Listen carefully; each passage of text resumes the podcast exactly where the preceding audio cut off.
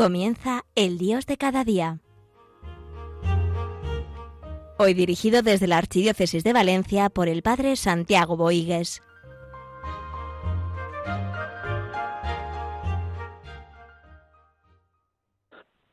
Qué importante es eh, al inicio de las, de las jornadas ponerse en la presencia del Señor, dejar que el Señor sea Señor de nuestra vida, porque a veces nos creemos demasiado protagonistas y cuando las cosas no nos salen bien, nos resentimos, nos, indignamos, eh, incluso nos ponemos con una cierta rebeldía ante el Señor. El Señor está decidido a hacerme inmensamente feliz, más que yo a mí mismo, pero a sus tiempos y a sus modos. Por eso es importante vivir en la presencia del Señor, dejarle el protagonismo al Señor de nuestra vida, pues Él sabe mejor que nosotros lo que más nos conviene, en ese camino de crecimiento y de madurez de vida cristiana. Bien, eh, desde la antigüedad se ha hablado de los trascendentales, es decir, de la verdad, de la belleza y del bien.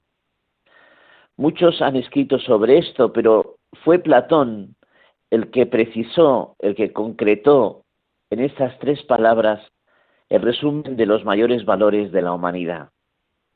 Por eso creo que en ese programa nos puede servir, nos puede ayudar, pues el profundizar en qué es lo que, en qué es la verdad, la verdad, qué es la belleza y qué es el bien.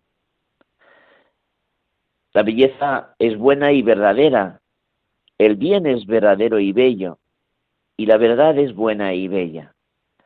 Es decir, estas tres virtudes, estos tres trascendentales, están íntimamente unidos. Aunque Kant llegó a separarlos, y es verdad que a veces las personas que no viven el bien, pues pueden hacer cosas bellas, y pueden decir verdades, pero ciertamente sus malas obras los desacreditan. Hablamos mucho del crecimiento de la sociedad, del crecimiento de una civilización, que no es un cambio, un tiempo de cambio, sino un, un tiempo nuevo, como dice el Papa.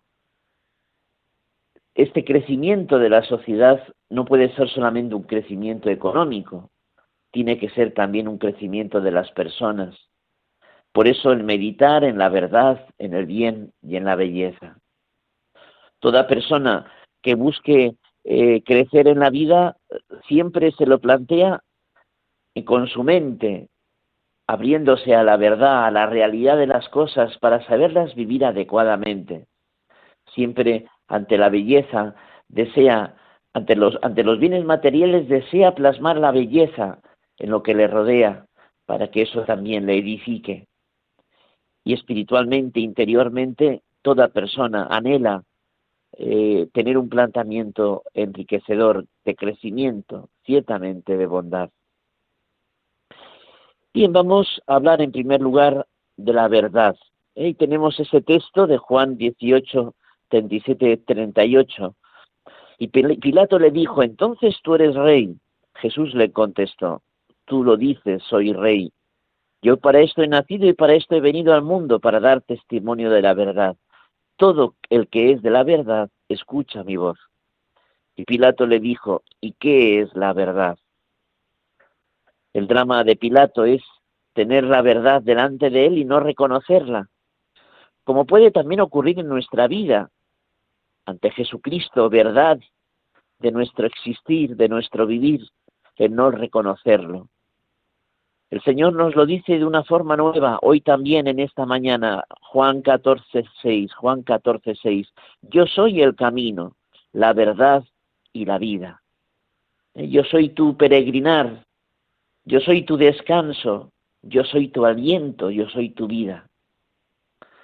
Y es en la verdad, Juan 8:31, la que nos hará libres. Bien, en la historia se ha dado esa búsqueda de la verdad, esa búsqueda de la realidad, esa búsqueda de lo que realmente edifica al hombre.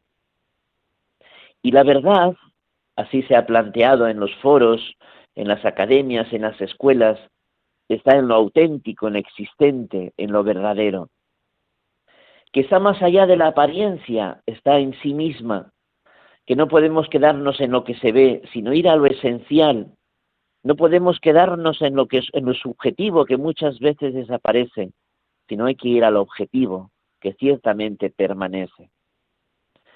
Ante un mundo que se desacredita al afirmar que todas las verdades son relativas y subjetivas, nosotros, los cristianos, no dejamos de anunciar a Jesucristo camino, verdad y vida.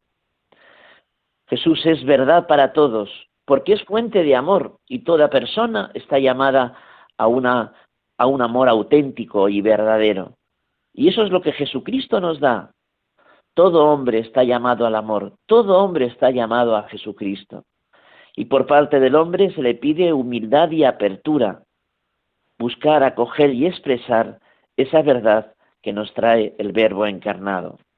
Dice el Papa Francisco, y dejaremos un ratito para escuchar una canción que también nos edifique sobre esas tres grandes virtudes. Dice el Papa Francisco en Lumen Fidei número 27. Si el amor necesita, si el amor necesita la verdad, también la verdad tiene necesidad del amor. Amor y verdad no se pueden separar. Sin amor la verdad se vuelve fría, impersonal, opresiva para la vida concreta de la persona. La verdad que buscamos, la que da sentido a nuestros pasos, nos ilumina cuando el amor nos toca. Y es verdad, ¿eh? el amor y la verdad andan juntas.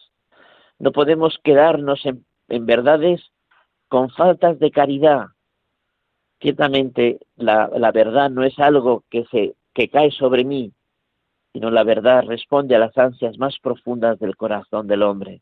Y eso siempre es fruto del amor.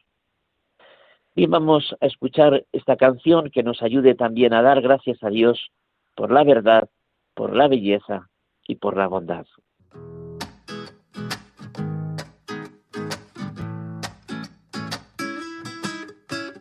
Bien amado Señor, gran sanador, me arrodillo ante ti, pues todo don de perfección debe proceder de ti.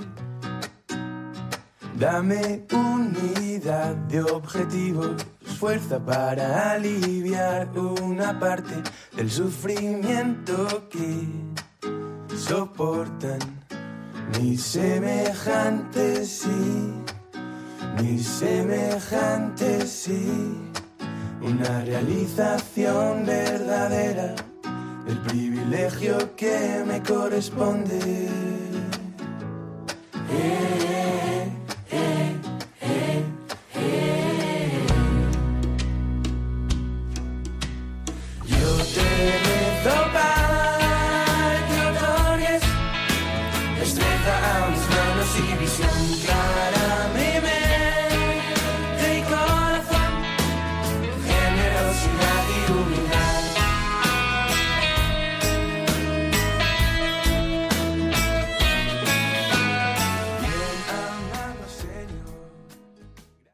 Y dentro de los trascendentales tenemos la verdad, la belleza y la bondad.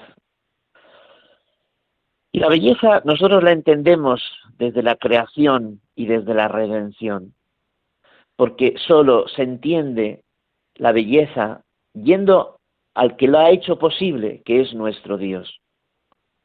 En el principio Dios creó los cielos y la tierra. La tierra era caos y vacío y la oscuridad cubría la superficie del océano, pero el Espíritu de Dios se cernía sobre la superficie de las aguas. Ya en el Génesis se nos habla de ese Espíritu que se cernía sobre la superficie de las aguas. Dios creándolo todo con la acción de su amor, con el don del Espíritu. Y Dios lo crea todo con cariño, con ternura y belleza. También el Señor en este comienzo del día quiere con su espíritu, recrear tu vida. Es decir,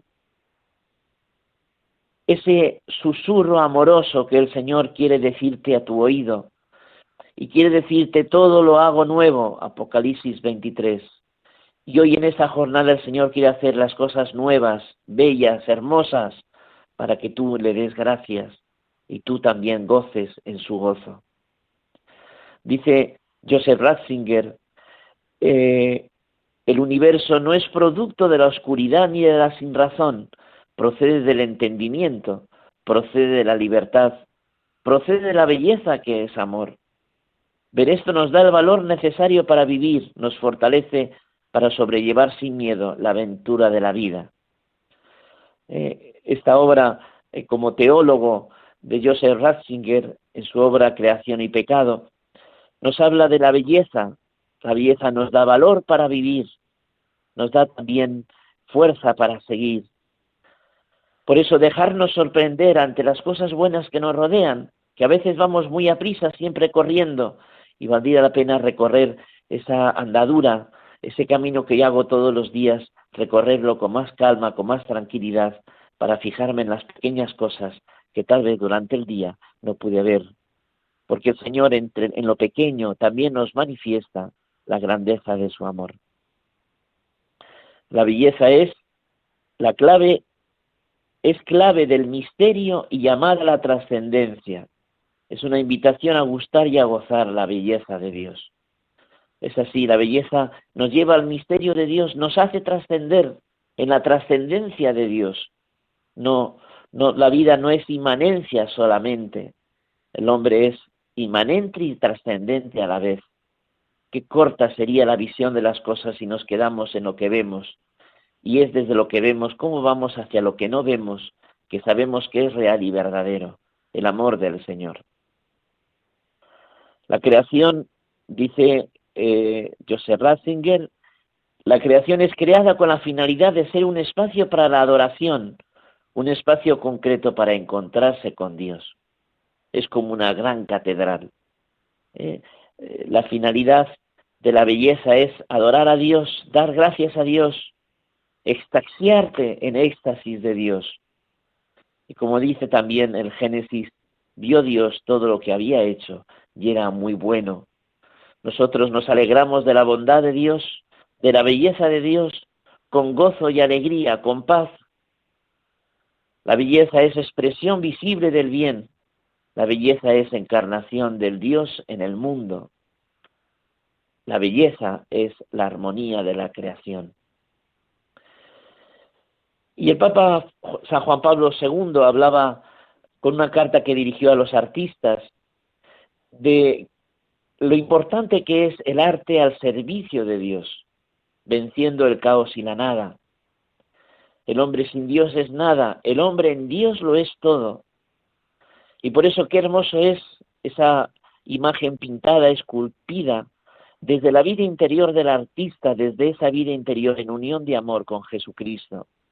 El encuentro del Señor lleva a una contemplación y el artista en esa conversión diaria está llamado desde su corazón, a través de, de lo que él hace, a, a ser dócil al Espíritu de Dios, haciendo cosas hermosas. Bienaventurados los limpios de corazón, porque ellos verán a Dios y si no os hacéis como niños, no entraréis en el reino de los cielos.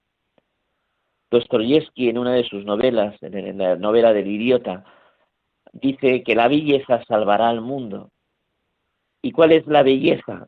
La verdadera belleza, la que es vivida desde una razón iluminada por la fe. Una fe que algunos llamarán ingenua, inocente, idiota, pero que realmente es maravilla de Dios. La belleza salvará al mundo. Y si hemos hablado de la verdad, de la belleza, vamos a hablar, aunque sea rápidamente, de la bondad. Se pueden decir cosas hermosas, pero no hay cosa más excelsa, más grande que decir de una persona que tiene un corazón bueno. Eh, padre bueno, madre buena, padrecito bueno. El corazón bueno es el corazón bienaventurado, es el corazón a imagen y semejanza de Dios. Es la ley nueva, el anuncio del Nuevo Testamento, como dice el Papa Francisco, el carnet de identidad del cristiano. Es lo que el Señor quiere hacer en nuestra vida, convertir nuestro corazón egoísta en un corazón lleno de caridad. Es la respuesta de Dios al deseo de la felicidad innata del hombre, esa transformación del corazón haciéndolo un corazón semejante al suyo.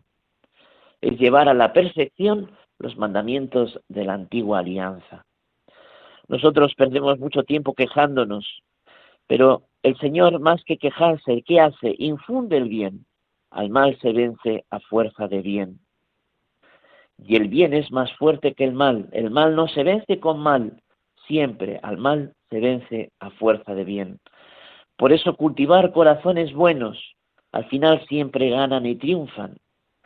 Toda pastoral, lo hemos dicho alguna vez, significa transformación de los corazones. No hay verdadera pastoral que no pase por una transformación de los corazones, a través de las familias, de las parroquias, los seminarios, de las diócesis. Cambiar los corazones de piedra en corazones de carne, porque solamente así se transforman las sociedades, cambiando los corazones. Desde los corazones se cambian las estructuras. Si tuviéramos que resumir las bienaventuranzas en una, diríamos, bienaventurado el que tiene un corazón ilimitadamente bueno, porque tiene un corazón como el del Señor. Un corazón, como dice Gálatas, que es amor, alegría, paz, paciencia, afabilidad, bondad, lealtad, modestia, dominio de sí. Más no podemos pedir. Pero un corazón abandonado a su carnalidad, un corazón esclavo de sus pasiones es fornicación, impureza, libertinaje, idolatría, hechicería, enemistad, discordia, envidia, cólera, ambición, división, disensión, rivalidad, borrachera, orgías y cosas por el estilo. Galatas 5, versículos del 19 en adelante. Está claro que nosotros queremos para nuestra vida amor, alegría, paz, paciencia, afabilidad, bondad, lealtad, modestia y dominio de sí. Y ciertamente eso es lo que el Señor quiere poner en, en ellos desde un corazón bueno, a semejanza del suyo. Pues que no nos olvidemos de los trascendentales de la vida, que no nos olvidemos de los grandes valores de la humanidad que han estado y seguirán siempre, para bien o para la desgracia de las sociedades.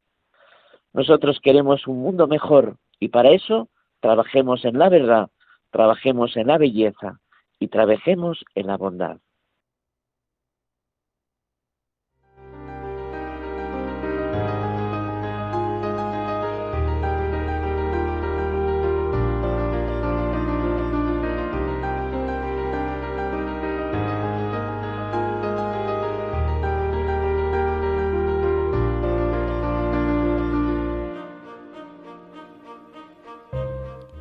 Concluye El Dios de cada día, hoy dirigido por el Padre Santiago Boigues desde la Archidiócesis de Valencia.